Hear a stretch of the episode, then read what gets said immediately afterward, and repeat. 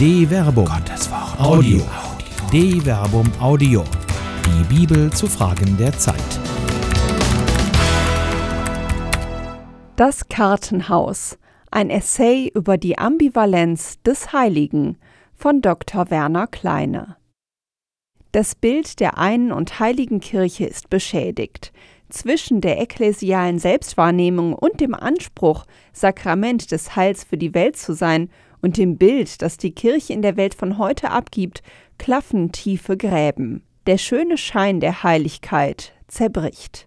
Die im weihevoll verliehenen Amt behauptete Sakramentalität der Kirche wird immer dann Lügen gestraft, wenn kirchliche Amtsträger selbst den eigenen Worten nicht die dazu passenden Taten folgen lassen. Wenn Reden und Handeln so divergieren, dass sie sich selbst entwürdigen und als Heuchler entlarven.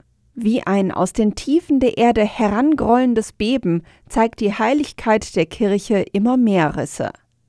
Es begann wahrscheinlich nicht erst im Jahr 2009. Die Spannungen im Untergrund bauten sich viel früher auf. Im Jahr 2010 aber bebten mit dem Offenlegen des Missbrauchsskandals durch den Jesuitenpater Klaus Mertes die Fundamente der Kirche so stark, dass selbst die beschönigenden Beschwichtigungen, die heilige Kirche bestehe halt aus Sündern, wohl nur noch die frömmsten einigermaßen beruhigen konnte. Mit dem Trierer Bischof Stefan Ackermann setzte die Deutsche Bischofskonferenz einen Sonderbeauftragten für Missbrauchsfälle ein. Viele Erzbistümer entwickelten Präventionskonzepte, schufen Stellen mit Ansprechpartnern für Betroffene und verpflichteten hauptberufliche wie ehrenamtliche Mitarbeiterinnen und Mitarbeiter zu Präventionsschulungen. Nur die Verantwortung für die Missetaten wollte niemand zurecht übernehmen. Während der ehemaligen evangelischen Landesbischöfin und Vorsitzenden der Evangelischen Kirche in Deutschland Markus Käßmann eine Alkoholfahrt zum Rücktritt gereichte, sahen und sitzen römisch-katholische Bischöfe weiter weihevoll auf ihren Kathedre. Ekklesiale Wurstigkeiten einer offenkundig traditionsbewährten ekklesialen Salamitaktik folgend wurden Konsequenzen nur im Falle unabweisbaren Fehlverhaltens gezogen. Der frühere Bischof von Augsburg, Walter Mixer, musste, nachdem offenbar wurde, dass er als Pfarrer Heimkinder geschlagen hatte, uneinsichtig bleiben. Er selbst tat sein Fehlverhalten als entschuldbare Lappalie ab, zum Rücktritt gedrängt werden.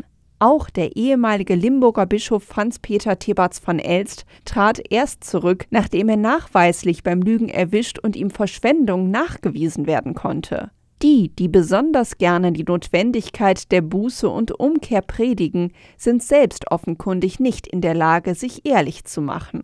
Und so wurstelt sich die Kirche durch eine Krise, die nicht aufhören wird, wenn sich die, die sich selbst zu Angesehenen machen und sich mit Titel schmückend gerne mit Eminenz und Exzellenz anreden lassen, nicht ihrer Verantwortung stellen. Es gehört zu den Grundaxiomen jeder menschlichen Kommunikation, dass man nicht nicht kommunizieren kann. Krisenmanagement durch Schweigen und Nichtagieren zwingt zur ständigen Reaktion auf das, was nicht mehr verschwiegen werden kann. Trunken von ihrer selbst behaupteten Heiligkeit aber sind die, die in der Kirche Verantwortung tragen, offenkundig auch nach den ersten Beben nicht in der Lage, sich dieser Verantwortung auch zu stellen. Als die am 24. September 2018 veröffentlichte MHG-Studie, die von der Deutschen Bischofskonferenz in Auftrag gegeben worden war, den massiven und fortgesetzten Missbrauch von Klerikern an Kindern und anderen Schutzbefohlenen offenlegte, lag die Frage nach Konsequenzen derart in der Luft, dass sie auf der Pressekonferenz vom 25. September 2018, in der die Missbrauchsstudie vorgestellt wurde, von der Deutschlandfunkjournalistin Christiane Florin offengestellt wurde die auf dem Podium sitzenden Bischöfe Reinhard Kardinal Marx als Vorsitzender der Deutschen Bischofskonferenz und der Sonderbeauftragte für Missbrauchsfälle Stefan Ackermann fassten sich zwar in einer Übersprungshandlung vielsagend an die eigene Nase, antworteten aber zuvor rasch und spontan mit Nein auf die Frage, ob einer der bei der Vollversammlung der Deutschen Bischofskonferenz anwesenden 60 Bischöfe schon persönliche Konsequenzen aus der Studie gezogen hätte. Es ist, als haben die heiligen Männer nicht gemerkt, dass die Säulen der Heiligkeit immer mehr zu Schutt und Asche zerbröseln. Wer soll denen, die ständig die Umkehr zur Befreiung von der Sünde predigen, glauben, wenn sie selbst nicht zum Bekenntnis in der Lage sind?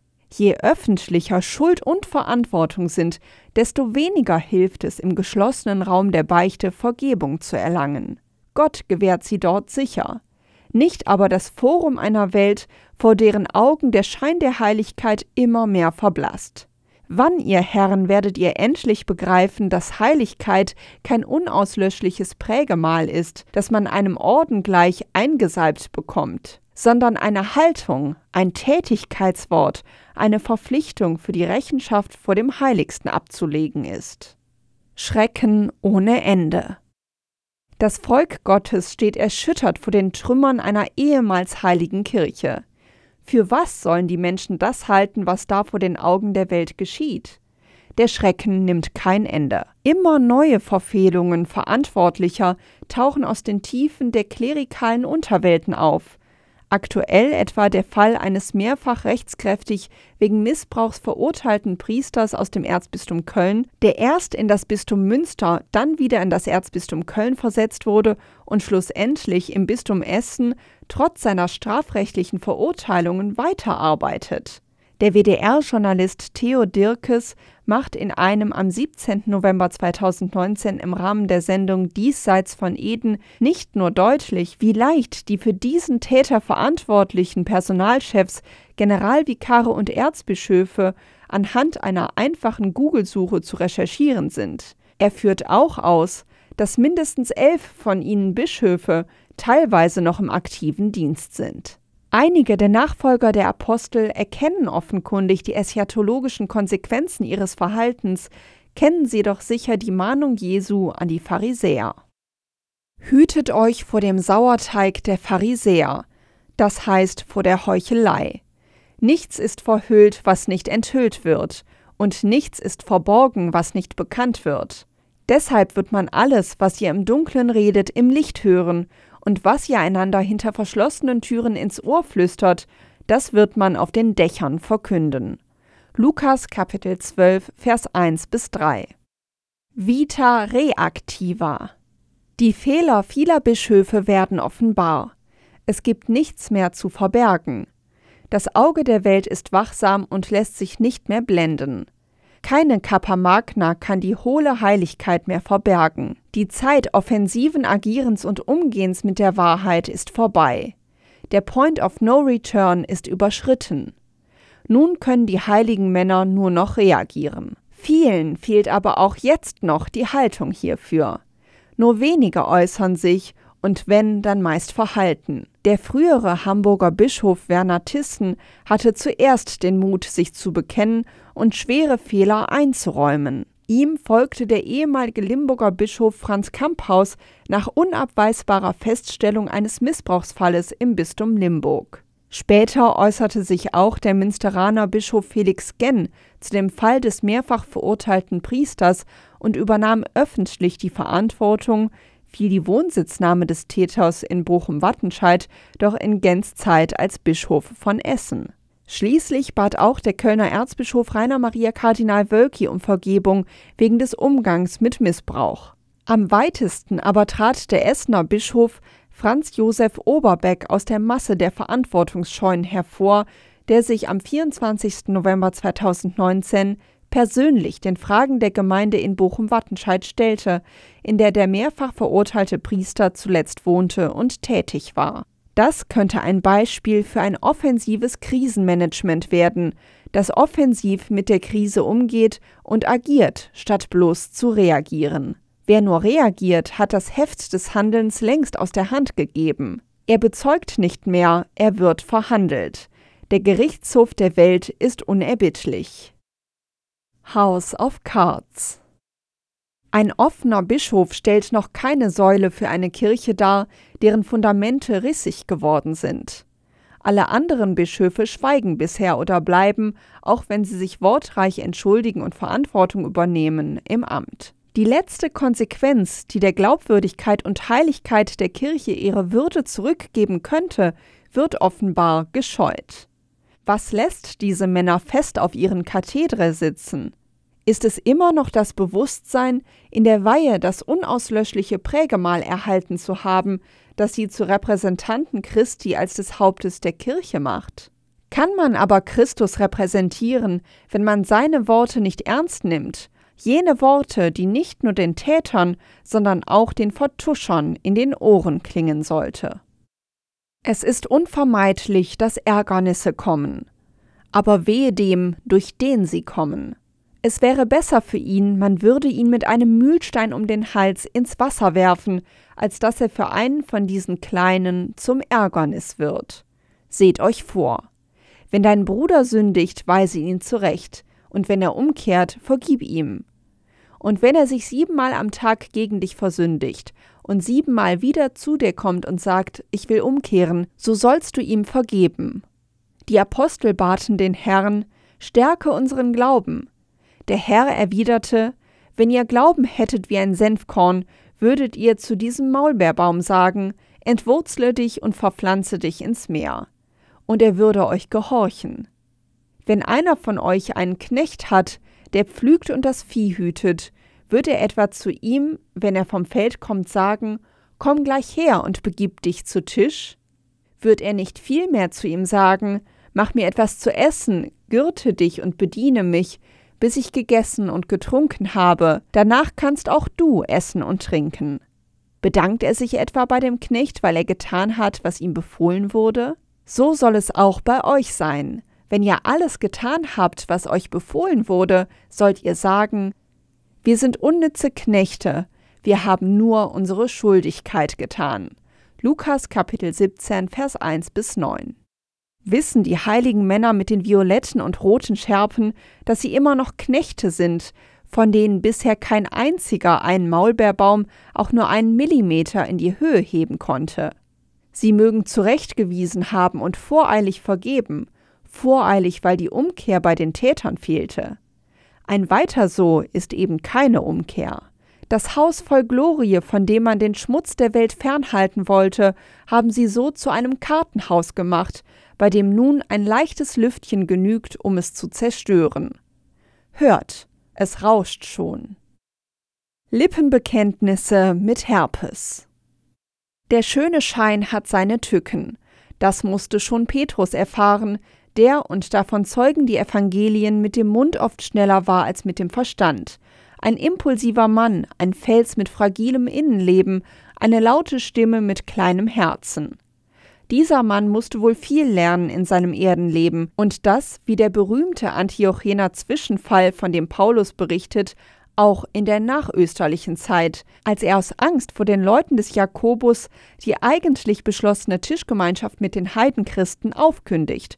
Vergleiche hierzu Galater Kapitel 2 Vers 11 bis 21. Menschen können sich offenkundig nicht fundamental ändern. Und so verwundert es nicht, dass die Zauderhaftigkeit des Petrus schon in jener berühmten Szene offenbar wird, auf die die römisch-katholische Tradition nicht weniger als das Papsttum begründet. Als Jesus in das Gebiet von Caesarea Philippi kam, fragte er seine Jünger und sprach: Für wen halten die Menschen den Menschensohn? Sie sagten, die einen für Johannes den Täufer, andere für Elia, wieder andere für Jeremia und sonst einen Propheten. Da sagte er zu ihnen, Ihr aber, für wen haltet ihr mich? Simon Petrus antwortete und sprach, Du bist der Christus, der Sohn des lebendigen Gottes. Jesus antwortete und sagte zu ihm, Selig bist du, Simon Barjona, denn nicht Fleisch und Blut haben dir das offenbart, sondern mein Vater im Himmel. Ich aber sage dir, Du bist Petrus, und auf diesem Felsen werde ich meine Kirche bauen, und die Pforten der Unterwelt werden sie nicht überwältigen. Ich werde dir die Schlüssel des Himmelreichs geben. Was du auf Erden binden wirst, das wird im Himmel gebunden sein, und was du auf Erden lösen wirst, das wird im Himmel gelöst sein. Dann befahl er den Jüngern, niemanden zu sagen, dass er der Christus sei. Matthäus Kapitel 16, Vers 13 bis 20. Die Szene ist einfach zu wunderbar. Man sollte sie so stehen lassen und die Intronisation des Petrus in große Buchstaben in den Petersdom schreiben. Ach, das hat man ja schon getan. Verwunderlich ist allerdings, dass die Angst vor den Pforten der Unterwelt bei vielen Frommen so groß ist, dass sie einen Zeitgeist fürchtend alles bekämpfen, was die Autosuggestion des Heiligenscheins der Kirche gefährden könnte. Dass es weniger der Zeitgeist ist, der die Heiligkeit der Kirche gefährdet, sondern die Auserwählten selbst, wird nämlich im unmittelbaren Fortgang der Erzählung offenbar, die nur selten im Zusammenhang mit dem Messiasbekenntnis des Petrus verkündet wird. Von da an begann Jesus seinen Jüngern zu erklären, er müsse nach Jerusalem gehen und von den Ältesten und Hohepriestern und Schriftgelehrten vieles erleiden, getötet und am dritten Tag auferweckt werden. Da nahm ihn Petrus beiseite und begann ihn zurechtzuweisen und sagte, das soll Gott verhüten, Herr, das darf nicht mit dir geschehen. Jesus aber wandte sich um und sagte zu Petrus, Tritt hinter mich, du Satan, ein Ärgernis bist du mir, denn du hast nicht das im Sinn, was Gott will, sondern was die Menschen wollen. Matthäus Kapitel 16, Vers 21 bis 23. Ein Ende mit Schrecken. Das großartige Messiaszeugnis des Petrus wird schnell als Lippenbekenntnis mit Herpesbefall entlarvt. Die bloße Ankündigung, dass die Heiligkeit erst in Blutschweiß und Tränen offenbar werden kann, genügt, dass der Knecht es wagt, seinen Herrn zurechtzuweisen. Die Aussicht, dass sich die Heiligen wie der Allerheiligste entäußern und in den Erdendreck der Welt gehen müssen, genügt, um den Plan Gottes zu durchkreuzen, indem man den eigenen Willen zum Willen Gottes erhebt. Hier offenbart sich das Satanische, das Teuflische jener Macht, in der sich die sonnen, die glauben, die alleinige Befugnis zum Binden und zum Lösen zu haben. Sie übersehen die kritische Distanz, die Jesus selbst ihnen auferlegt. Sie übersehen, dass die Kirche nur dann heilig sein kann, wenn sie sich offen dem stellt, was geschehen muss. Solange sie eine Heiligkeit polieren, die sie selbst machen, stehen sie Jesus, dem Christus, schlicht im Weg. Der harsche Satz Tritt hinter mich, du Satan, ein Ärgernis bist du mir, denn du hast nicht das im Sinn, was Gott will, sondern was die Menschen wollen, Matthäus Kapitel 16, Vers 23, gilt heute Ihnen. Hören Sie ihn überhaupt? Ziehen Sie die Konsequenzen daraus? Oder bleiben Sie ein Ärgernis, ein Skandalon? Die Therapie der Selbstverleugnung. Jesus selbst hält die Therapie bereit, die auch einem Petrus neue Perspektiven eröffnen kann. Darauf sagte Jesus zu seinen Jüngern, wenn einer hinter mir hergehen will, verleugne er sich selbst, nehme sein Kreuz auf sich und folge mir nach, denn wer sein Leben retten will, wird es verlieren. Wer aber sein Leben um meinetwillen verliert, wird es finden. Was nützt es einem Menschen, wenn er die ganze Welt gewinnt, dabei aber sein Leben einbüßt? Um welchen Preis kann ein Mensch sein Leben zurückkaufen? Der Menschensohn wird mit seinen Engeln in der Herrlichkeit seines Vaters kommen, und dann wird er jedem nach seinen Taten vergelten. Matthäus Kapitel 16, Vers 24 bis 27. Die eigene Heiligkeit kann nur gewinnen, wer Jesus in der Selbstentäußerung und Selbstverleugnung nachfolgt. Wer aber an seiner eigenen Ehre, an dem schönen, eminenten und exzellenten Schein hängt, wird seinem Lohn in diesem Leben schon erhalten haben. Was wird es diesen Menschen nützen, wenn sie ihr Knechtsein wie Herren ausgelebt haben? Der Missbrauch hat in diesem substanziellen Missverständnis der eigenen Auserwähltheit seine Wurzeln. Ein Knecht aber, der seinen Herrn zurechtweist, hat in Jesu Augen nicht das im Sinn, was Gott will. Was zögert ihr noch, ihr hohen Herren, die ihr Verantwortung habt? Tragt sie endlich und handelt ihr entsprechend, sonst erscheint ihr verantwortungslos, ohne die Verantwortung in den Augen Gottes loszuwerden. Wenn ihr sie aber loswerden wollt, hilft mit den Worten Jesu gesagt nur eines. Wer einem von diesen Kleinen, die an mich glauben, Ärgernis gibt, für den wäre es besser, wenn ihm ein Mühlstein um den Hals gehängt und er in der Tiefe des Meeres versenkt würde. Wehe der Welt wegen der Ärgernisse. Es muss zwar Ärgernisse geben, doch wehe dem Menschen, durch den das Ärgernis kommt.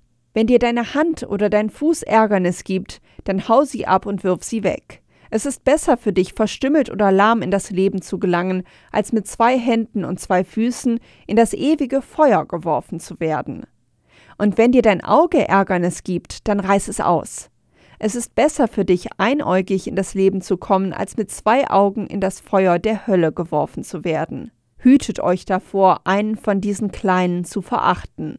Denn ich sage euch, ihre Engel im Himmel sehen stets das Angesicht meines himmlischen Vaters. Matthäus Kapitel 18, Vers 6 bis 10. Umkehr ist möglich, selbst für Würdenträger. Ihr redet doch so viel und so gerne davon, ihr könntet euren Worten selbst Taten folgen lassen. Es würde der Glaubwürdigkeit der Kirche dienen. Vielleicht könnte sie mit dieser Buße wieder heilige Kirche sein. Prüft euch selbst und fällt Urteil über euch und eure Verantwortlichkeiten, bevor es andere tun. Ist es nicht besser, ohne Amt in das Himmelreich zu gelangen, als mit einem Amt, dessen Heiligkeit längst zerbrochen ist? Eine Produktion der Medienwerkstatt des katholischen Bildungswerks Wuppertal Solingen-Remscheid. Autor Dr. Werner Kleine. Sprecherin Jana Turek.